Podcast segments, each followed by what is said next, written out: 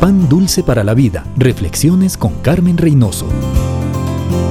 Tu vara y tu callado me infundirán aliento. Los mejores psicólogos y pedagogos a lo largo de los años han llegado a la conclusión que en la educación hay dos lados. La vara que trae disciplina, marca límites, señala espacios seguros para el desarrollo del discípulo o el alumno, y el otro lado de la moneda, que es el callado, representando el amor. El alumno, cuando se equivoca, no solo necesita la vara para decirle dónde está la equivocación, necesita del amor para animarle y decirle, mira, tú puedes, juntos podemos. Qué frágiles y qué dados a errar somos los humanos, y cómo nos gusta juzgar cuando son otros los que se caen. Jesús, el buen pastor, nos da otro patrón de vida. Él nos enseña con palabras, nos muestra con su vida y espera que nosotros disfrutemos de sus bendiciones con la obediencia. Pero si caemos, nos lastimamos. Él está allí con su callado, nos atrae su persona, nos limpia, nos cura, nos estabiliza, nos da sus fuerzas y su sabiduría para intentarlo de nuevo. Nunca te dejaré, siempre te ayudaré.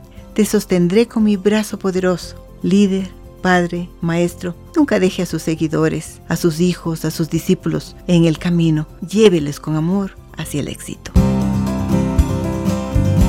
Pan dulce para la vida. Reflexiones con Carmen Reynoso.